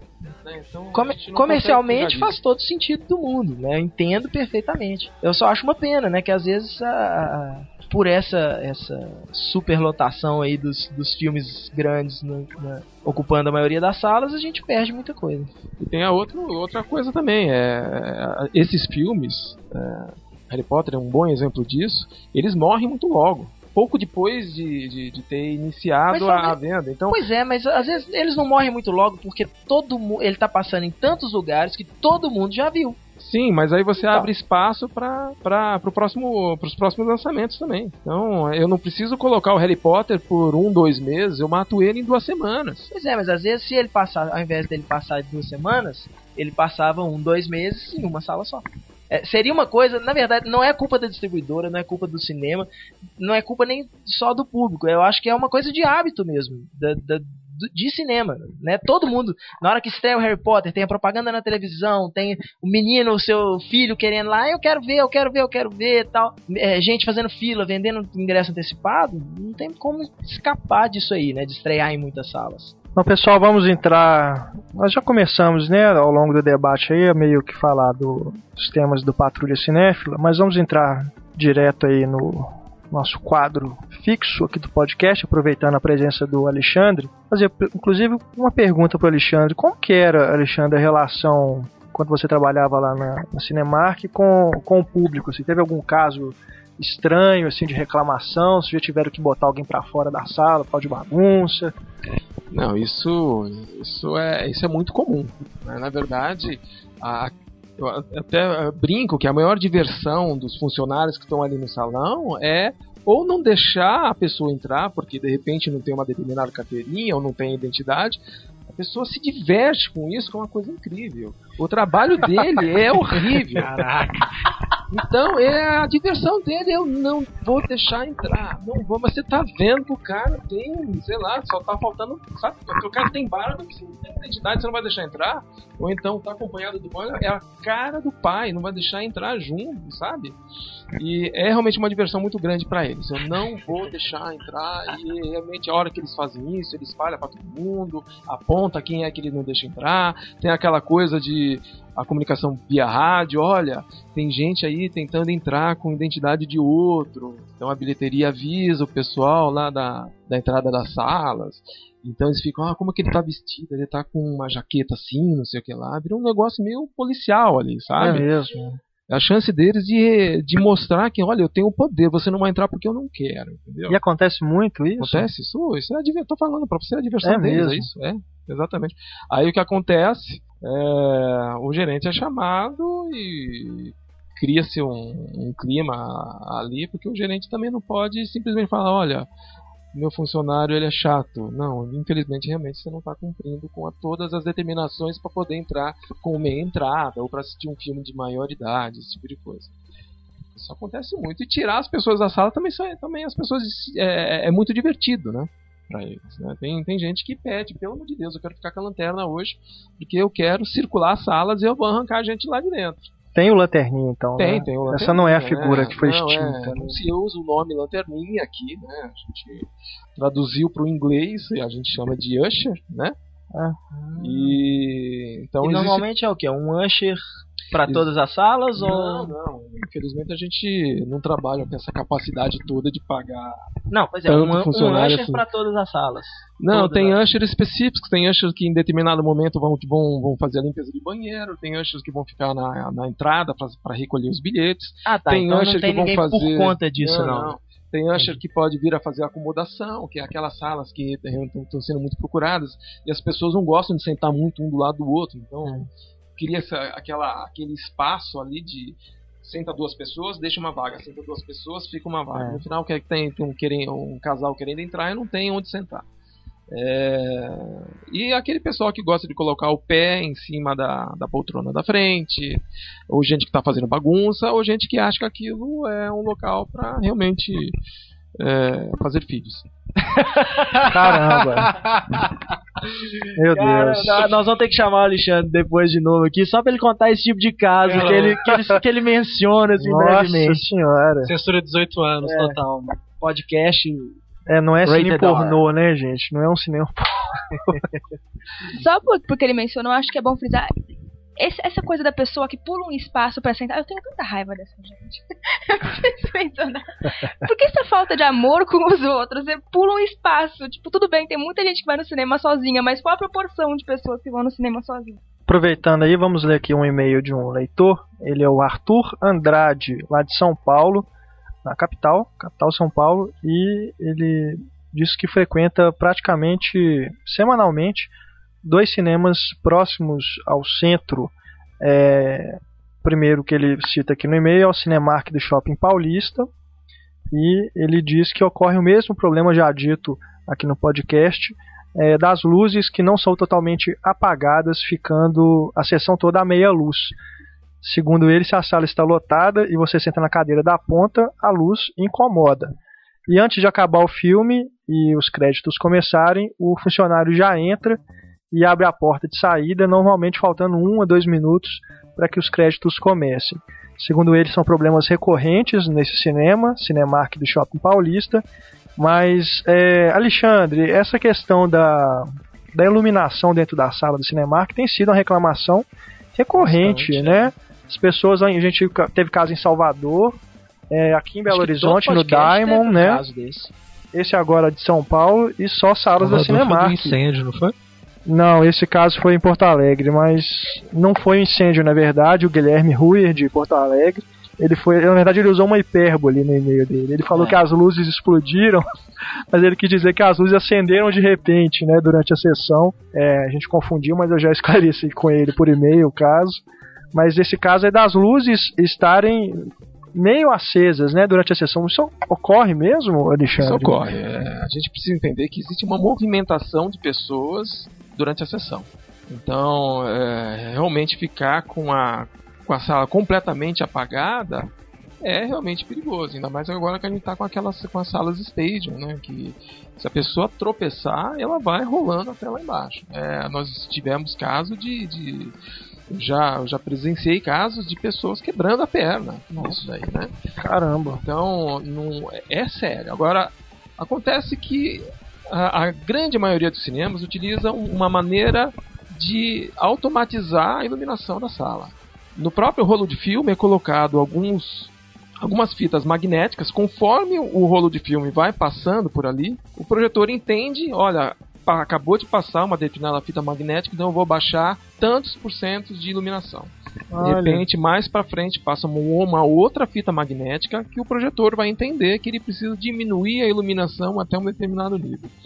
É, Isso durante o filme? isso durante o início da, da, da, Da, projeção, né? Que tem as propagandas então, e isso, exatamente. Então, em teoria, quando o filme está iniciando, você vai começar com um percentual de iluminação muito pequeno.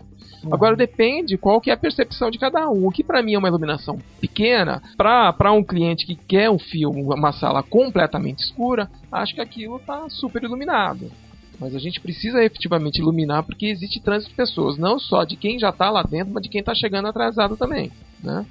Então existe sim essa iluminação. Agora, com relação à, à, à, à porta que entra aquela fresta de luz, isso daí não tem, não tem, tem que falar, é efetivamente erro. Ah, todo funcionário está ciente que ele precisa entrar na sala para abrir a porta de emergência, que seja ou a, ou mesmo a porta, a porta frontal, para que os clientes realmente saiam. Tem gente que gosta de sair no final do trailer. Tem gente que a hora que o filme deu, apareceu lá, The End, lá pronto, acabou, eu quero sair daqui, né? Tem gente que não tá aguentando mais o filme, tem gente que já tomou um litro de refrigerante e que tá louco para sair de lá. Então tem um funcionário para abrir a porta para entrar aquela claridade. Agora, tem funcionário que realmente É não apressadinho. é ou não tá bem treinado, É, isso que eu ia perguntar, como que é o treinamento desses funcionários? Olha, o as instruções que vocês passam para eles. realmente o funcionário ele tem um treinamento para que ele não faça, por exemplo, essa abertura de porta ou que ele não entra dentro, não entre dentro da sala com o rádio ligado, Isso acontece direto, cara. né? Incrível. E, mas o que acontece? Existe um, um turnover ali, uma troca de funcionários muito grande. A maioria dos funcionários que você vão ver trabalhando tem ali 16, 17, 18 anos, é o primeiro emprego deles.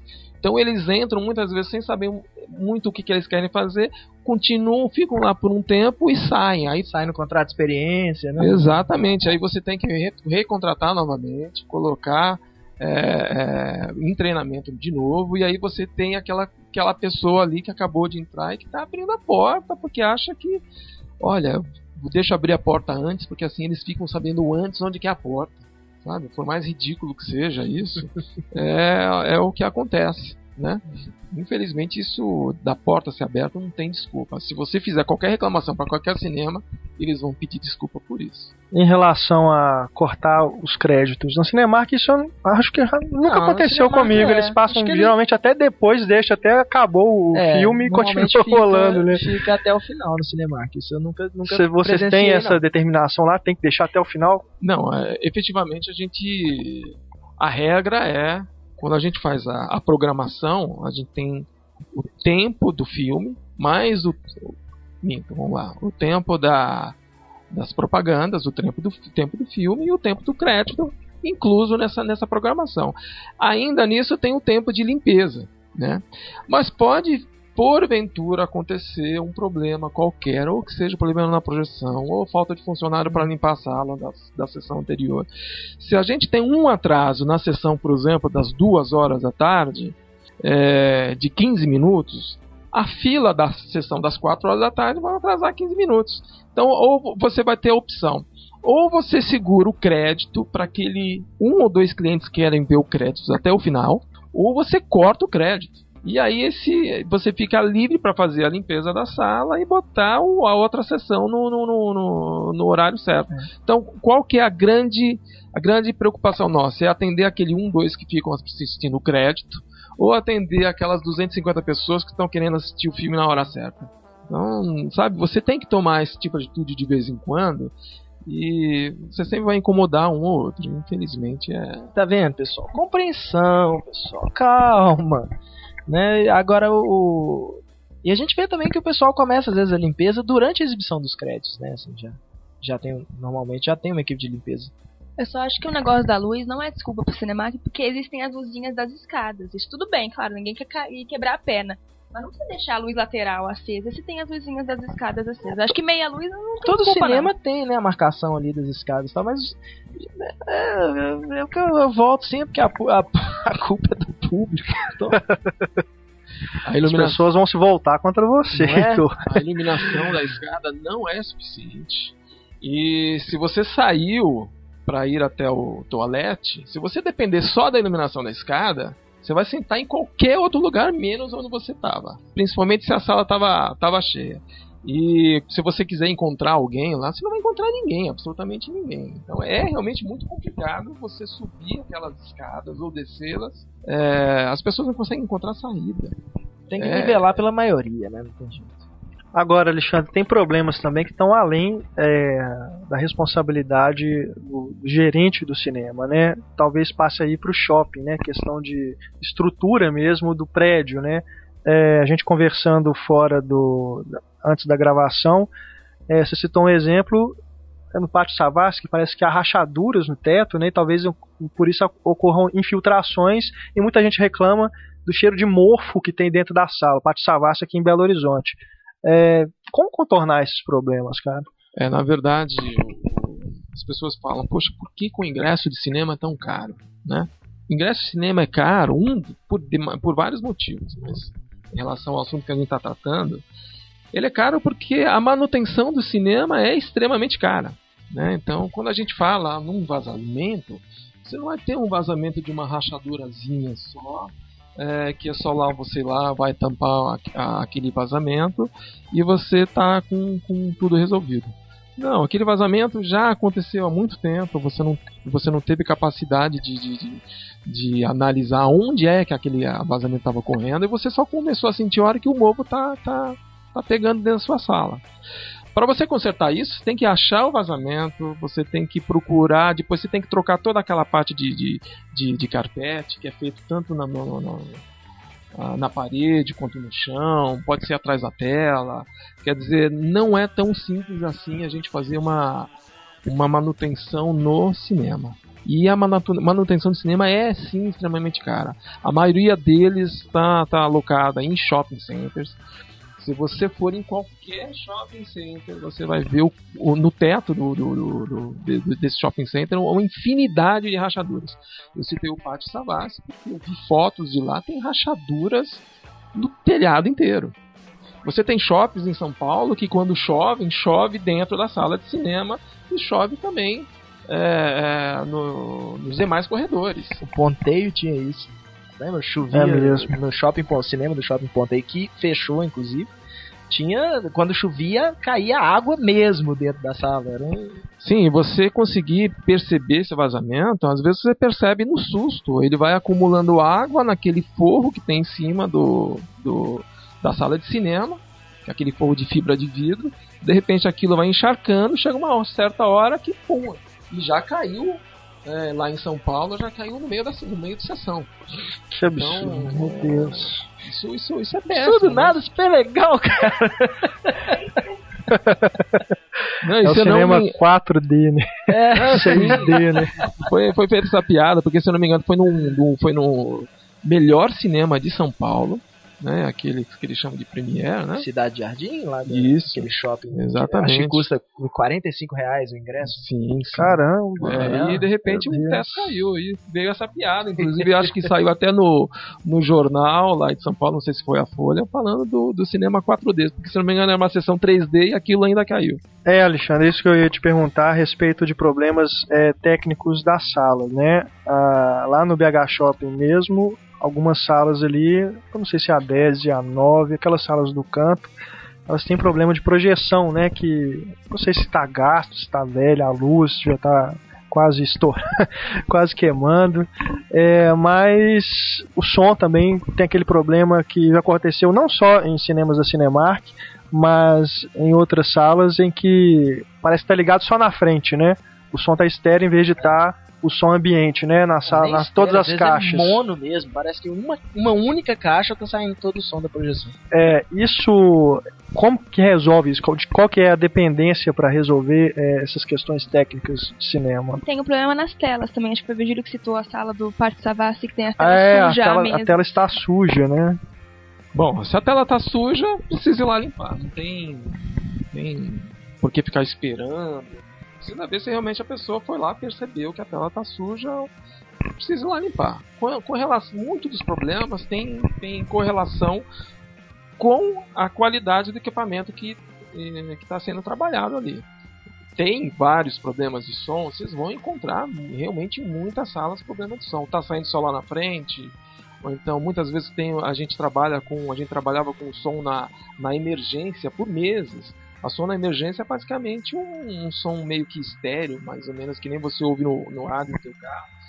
É, sai basicamente ali na frente, você não tem é, outras caixas de som funcionando, ele fica muito esquisito, ou às vezes a fala você não consegue diferenciar o que, que as pessoas estão falando. Isso tem a ver com manutenção de equipamento que eh, gostaríamos sim, nós como, como gerentes que trabalhamos lá, que recebemos muita reclamação, de que isso fosse resolvido de uma maneira, mas só que isso tem que ser resolvido de uma maneira técnica, né? Por mais que a gente passe as reclamações, isso demanda um certo custo e é um custo caro que muitas vezes a gente não consegue resolver a contento, né? Agora também existe as outras reclamações que têm também a ver com a, a ideia de que muitos clientes têm como que funciona um cinema. O projetor, ele é, com exceção do projetor 3D, ele é um projetor completamente mecânico. É um rolo enorme que passa fio, que o filme passa por roldanas e mais roldanas até chegar no projetor. E existe um, um sistema de travamento, porque você está rodando um, um, um rolo enorme de filme e aquilo tende a enrolar com muita facilidade. Né? Tem gente que acha que aquilo é um DVD. Se o filme parou, é só tirar o DVD, recolocar novamente e ele vai estar funcionando.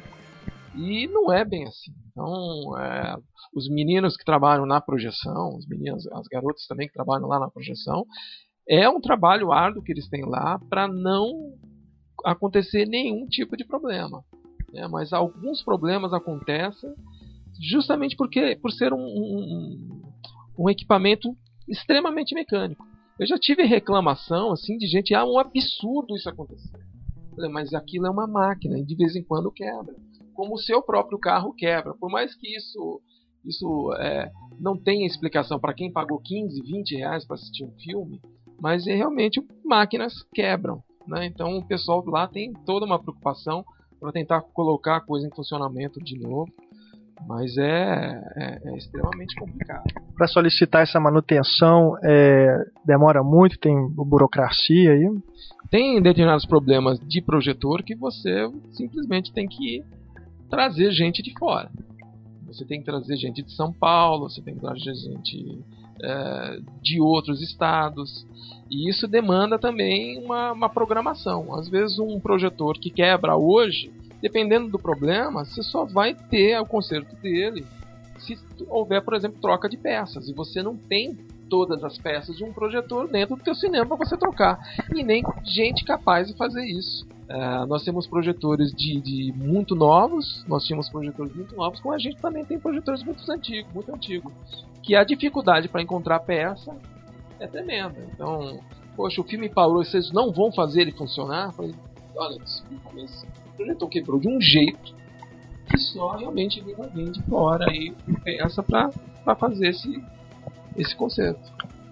Agora, uma das coisas que entram na manutenção e que é muito caro no cinema, que justifica também muitas vezes o preço, é, por exemplo, ah, então vamos trocar esse projetor. Poxa, a troca do projetor pode custar meio milhão. Então não é, não é tão simples assim você querer trocar um projetor.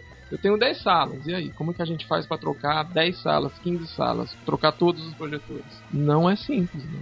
Eu ainda tô, no, eu ainda tô travado no meio milhão. É, o meio milhão não significa que o projetor custa meio milhão, né?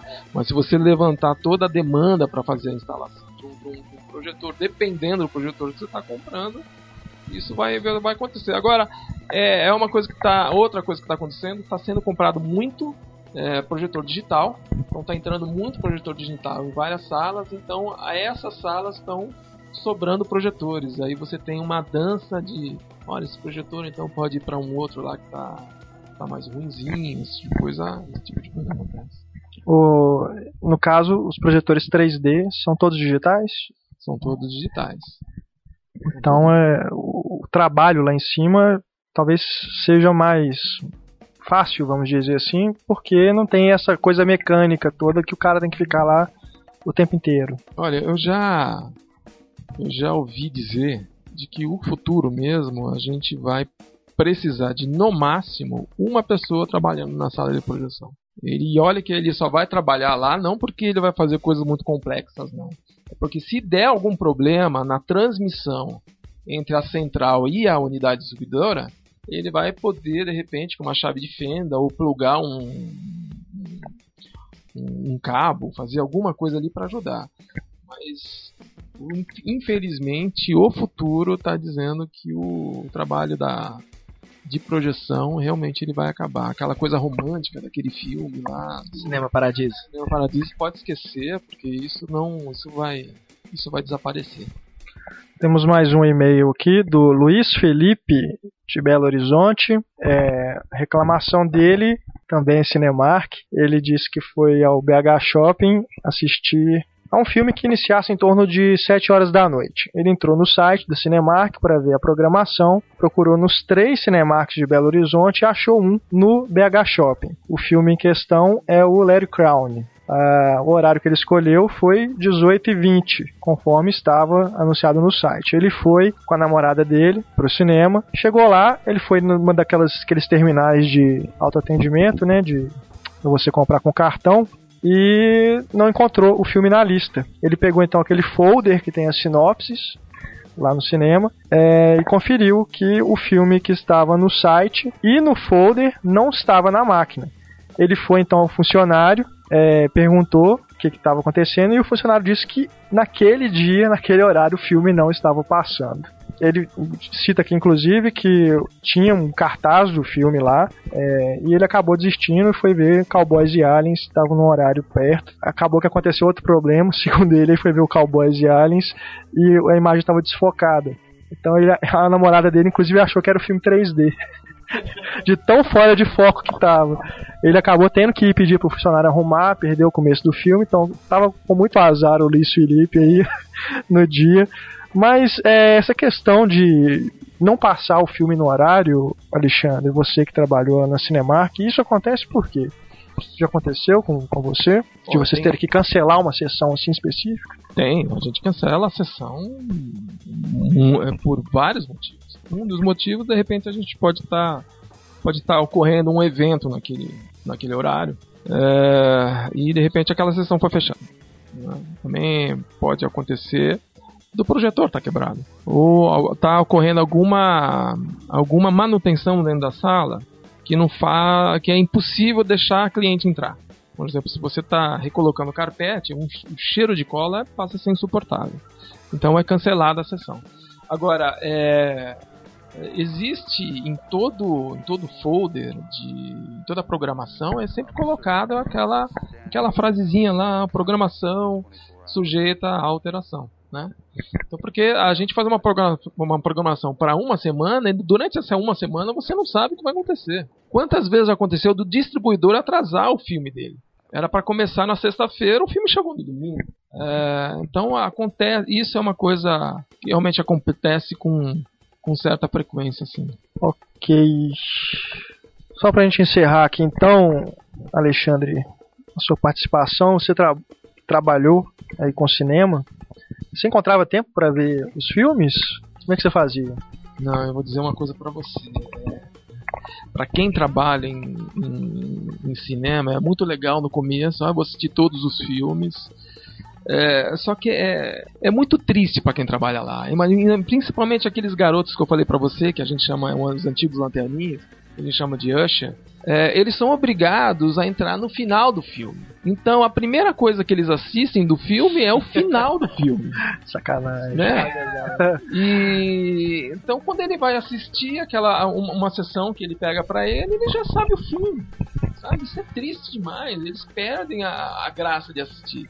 Você que trabalha lá dentro, você assiste de uma maneira muito tensa, porque parece que é, é você entrar para assistir o filme e vai acontecer algum problema no som e você ficar com aquele temor enorme. Ninguém pode descobrir aqui que eu sou o gerente, né? Porque senão o pessoal vai me bater. Se o som acabar, se o projetor ficar ruim, parece que eu tenho a, a obrigação de me movimentar lá dentro e falar, pessoal, peraí, que eu sou o gerente aqui, vamos. Não é, muitas vezes não é assim. É, mas é interessante você ter essa experiência porque você escuta a gente falando do teu cinema, né? É, gente falando mal, gente falando bem, gente falando que preferia estar no paragem, gente falando que o ar-condicionado está muito quente, o outro falando que o ar-condicionado está muito frio, ou gente falando que você está economizando energia, por isso que você não ligou o ar-condicionado, e enfim, é um, mundaréu de coisas. Né? Geralmente é o que a gente gosta de fazer quando a gente tem, tem tempo é poder fazer o teste do filme, né? Mas o teste do filme costuma ser de madrugada, nem sempre você está muito afim de ficar assistindo, sei lá, o o Harry Potter vai estrear, então eu vou ser o primeiro a assistir. Eu vou assistir o Harry Potter às duas horas da Isso muitas vezes você não tá, não tá muito afim, não. Você tá afim de ir pra casa dormir, né? Só uma última pergunta. Já teve algum caso que você presenciou de pirataria dentro do cinema? De alguém tá filmando com a câmera a tela? pirataria corre na sessão das 11 horas da manhã. Você pode, você tem grande chance de encontrar alguém fazendo, tentando fazer a, a pirataria às 11 horas da manhã. É, são as sessões que são mais vazias. Você não tem, né? Praticamente tem sessões que a gente roda vazia das 11 horas da manhã. Tem sessões que a gente roda com um, dois clientes. E já foi sim, já foi pego gente com que armou o tripé na primeira fila e botou o negócio para rodar e pronto. Só tinha ele lá dentro. Né? Então, a cinema, a, a pirataria realmente ocorre na maioria das vezes dessa forma qualquer outra pirataria fica fica fica difícil de fazer, né? Você, eu não sei se alguém já pegou filme pirata aqui que tem gente passando na frente da tela, né? Isso e quando vocês é, quando vocês pegam essas pessoas, você chama a polícia, o que acontece? Olha, é, não é fácil pegar essas pessoas. Mas o, o, intuito é chamar o segurança logo na, na, na primeira hora e e chamar a polícia, que seja o caso, esse tipo de coisa. Mas a gente sabe que não tem, não vai dar andamento esse tipo de coisa. Infelizmente não tem andamento isso, né? Mas é muito difícil porque como a pirataria acontece às 11 horas da manhã e se você for ver muito cinema só tem um funcionário em cada em cada sessão, é um funcionário para tirar ingresso, um para vender, um para vender ingresso, um para tirar ingresso, um para ser de pipoca. Dificilmente você vai encontrar esse cara, não tem ninguém circulando dentro da sala. Para que, que eu vou circular numa sala que tem uma pessoa? E o pirata já vai justamente nessa sessão porque ele sabe que não vai a fiscalização, vamos dizer assim, é bem menor, né? Exatamente. Ele dificilmente será pego. Incrível. Uma coisa que eu achei bizarra também, uma vez que me contou, é que é caso de pedofilia dentro do cinema. Gente. É mesmo? Bom, pedofilia. A gente precisa entender que a gente recebe todo tipo de gente. Numa fila que tem ali, num dia que a gente recebe 5 mil, 10 mil, 15 mil pessoas, a gente recebe todo tipo de gente, de gente bacana, gente dinheirada, gente pobre que juntou dinheiro para para levar todos os filhos, a gente louca e bandido. Então tem tem de tudo quanto é é coisa lá. Então, esses casos de pedofilia realmente é uma coisa que todo cinema preza muito para ficar atento. Mas é muito difícil de, de você pegar. Então, é, os funcionários ficam muito atentos a é, está entrando uma sala de um filme infantil. Está entrando um marmanjo lá sozinho, né? O que que esse, que que esse cara tá fazendo para assistir um filme, sei lá, filme de, de, de criancinha, entendeu? Então, é, olha, já chama pelo rádio, olha, tá entrando uma pessoa, atenta, esse tipo de coisa. A gente chama a segurança, a segurança chega, senta atrás, para ver se a pessoa vai se movimentar. Ou então, a pessoa entra num filme adulto, mas a gente percebe a movimentação da sala de adulto para uma sala de onde tem crianças. Então, esse tipo de coisa, sim, acontece, mas o é, é, difícil de pegar, mas é uma coisa que os funcionários realmente gostam muito de, de acompanhar, porque é uma coisa que, sabe, chateia todo mundo, né? Quando, quando o pedófilo percebe de que a gente já, já decorou a cara dele, porque ele vai lá hoje, ele vai lá de. Ah, ele amanhã, volta. Ele volta, né? Então, é, há uma correria olha, tal, eu acho, eu acho que tal pessoa daquela sessão lá tá aqui de novo. Ixi, então roda uma correria. É então... muito sério. Nossa, eu não imaginava que, que, esse tipo de coisa assim tinha esse acompanhamento assim, É, tão tem até os essa preocupação tão grande, né? de- Mas tem até os e-mails, né? As Que lendas urbanas aí do povo que fala que é assaltado dentro do cinema, né? Tipo, o cara chega, fala, ó, você vai sair comigo, vai ficar um cara aí com a sua namorada e tal, e, né? Até esse tipo de coisa rola. Ó, esse, esse tipo de coisa eu nunca, nunca nem ouvi falar dentro de onde eu trabalhei. Só os realmente casos de pedo- de pedofilia que a gente sempre re- realmente fica sempre muito atento a isso. A gente até orienta os funcionários com relação a isso. Mas com relação a roubo, esse tipo de coisa, nunca. Então é lenda urbana nunca- mesmo. É lenda urbana. Agora, a gente orienta assim, olha, você tá indo assistir na sala de cinema, você coloca sua bolsa junto com você. Com Já, certeza. ouvi- já percebi, já, já tive um caso a de uma, de uma, de uma cliente falar "Ah, a bolsa dela, a minha bolsa foi roubada dentro da sala de cinema. Então, é, como, como é que foi roubada? Não, levaram embora. Onde é que estava a bolsa? Estava na, na cadeira, do, lado. do lado. Então, foi embora. É, Tem muito o não tem fazer. Isso como, pode né? acontecer em qualquer lugar, não é? No Exato. Muito bem, então, pessoal, vamos chegando então ao final do nosso podcast 5. Papo que rendeu bastante. É, foi muito bom, Alexandre, você ter vindo aqui, mostrado esse lado, né, do exibidor, as coisas que acontecem no cinema, para que o- o- os nossos leitores também tenham ciência, né, de, de como que é, né, escutar o outro lado da moeda, né?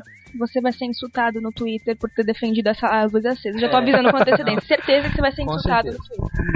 Mas É, no- nos bacana. extras do podcast a gente vai colocar o telefone da casa do Alexandre. Vocês podem ligar diretamente pra ele. Mas é isso aí, muito legal. Obrigado, viu, Alexandre, por você ter vindo aqui. E se- ocorrendo aí, né, a nossa patrulha aí, mais pra frente, a gente chama você de novo aqui pra né, participar e dar aí o, o, o seu parecer de outras reclamações, né, que surgirem. Vai ser sempre um prazer tê-lo aqui novamente. Ok, obrigado. É Isso aí, pessoal. Agradecendo aqui também a participação dos nossos membros fixos aqui do podcast: Larissa Padrão, Heitor Valadão, Virgílio Souza, o nosso Túlio Dias. Eu sou Renato Silveira. Apresentação e edição do podcast são minhas. Ficamos por aqui. Você pode encontrar em contato conosco pelo nosso e-mail cinema@cinemaencena.com.br, nosso Twitter, o perfil arroba Cinema em Cena, tem também o Fale Conosco no site, a nossa página no Facebook, curtam o Cinema em Cena no Facebook. Vocês podem mandar desde sugestões de pautas a reclamações também do Cinema em Cena, né? Críticas ao podcast, elogios também, por favor, né? Sugestões. Sempre gostamos de receber os elogios de vocês, o feedback de vocês, reclamações por Patrulha Cinéfila, enfim, sintam-se à vontade para entrar em contato conosco através desses canais. O podcast volta na próxima edição, daqui a uma semana, sempre às quintas-feiras, uma edição nova no ar no Cinema em Cena. Obrigado a todos, um grande abraço e tchau.